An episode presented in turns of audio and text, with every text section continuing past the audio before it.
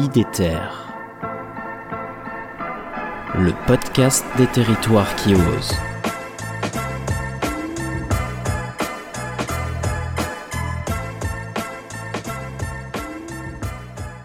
Pour cette capsule, je suis accompagné de Johan Gaillard qui m'avait gentiment reçu lors du second épisode d'IDETER la participation citoyenne, une boussole pour la transition écologique.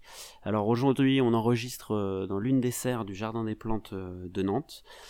Johan euh, est un lecteur assidu, c'est pourquoi je l'ai à nouveau sollicité dans ce nouveau format pour partager aux auditrices et aux auditeurs d'Iléter ses coups de cœur littéraires. Bonjour Johan. Bonjour Pierre-Alexandre. Alors Johan, aujourd'hui, que souhaites-tu présenter?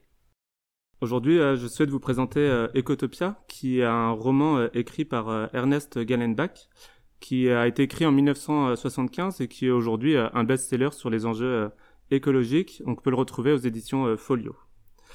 Donc le récit se déroule aux États-Unis dans un contexte bien particulier puisque trois États, la Californie, l'Oregon, Washington, donc toute la façade pacifique du pays, fait sécession pour créer un nouveau pays qui s'appelle Ecotopia.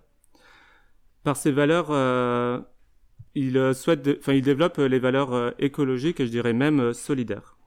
Donc coupé euh, du monde depuis plusieurs décennies, euh, le pays finit par ouvrir euh, ses portes à un journaliste, William Weston, pour enquêter sur cette nouvelle société et la présenter à son pays actuel, donc les États-Unis, sans la façade pacifique.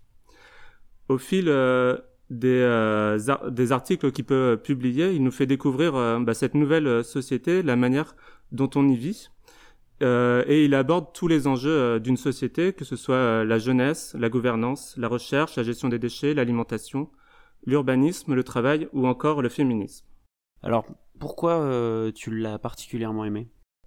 Bah, Ce roman, il m'a plu pour plusieurs raisons. D'une part, il a été écrit dans les années 70, au moment même où en France commence à émerger cette pensée écologique, mais aussi au moment même où la Trente Glorieuse se termine.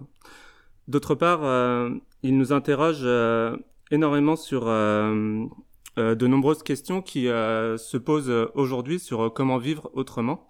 Et donc, il offre des solutions, des réponses sur, une nouvelle société qui qui se nourrit autrement, qui vit autrement, et puis qui qui réfléchit et qui aux injonctions actuelles qui sont la crise climatique et écologique.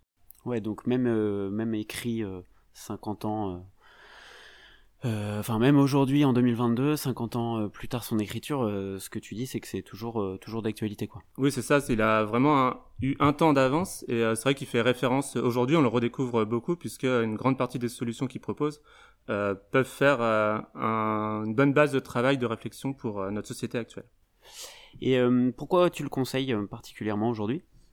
Bah, Je le conseille pour euh, bah, justement toutes ces personnes qui euh, recherchent et qui essayent d'imaginer euh, comment on pourrait adapter notre société bah, à, ces injonctions qu'on connaît aujourd'hui, donc écologiques et, et, climatiques. Et les quelques pistes de réflexion qu'ils proposent sur des thèmes aussi variés que j'ai présentés tout à l'heure peuvent du coup être une bonne base de travail pour trouver des réponses. Et en fait, il est d'autant plus intéressant que les réponses qu'il donne nous permettent de questionner les deux enjeux qui sont assez primordiaux, qui sont la sobriété et coopération, qui jusque-là euh, n'ont pas ou peu été euh, abordés euh, dans les politiques publiques, puisqu'on va surtout travailler sur l'efficacité. Et donc, il est intéressant et en avance sur son temps, au regard aujourd'hui des, des, des, problèmes géopolitiques qu'on connaît, puisque aujourd'hui, on est obligé, du fait de ce contexte actuel, bah, de questionner la sobriété et la coopération territoriale pour trouver les solutions de demain. Ok, bah entendu. Euh, est-ce que tu peux nous redonner l'auteur et le titre? Donc c'est Ecotopia de, Galen, euh, de Ernest Gallenbach. Pardon. Merci Johan, à très vite.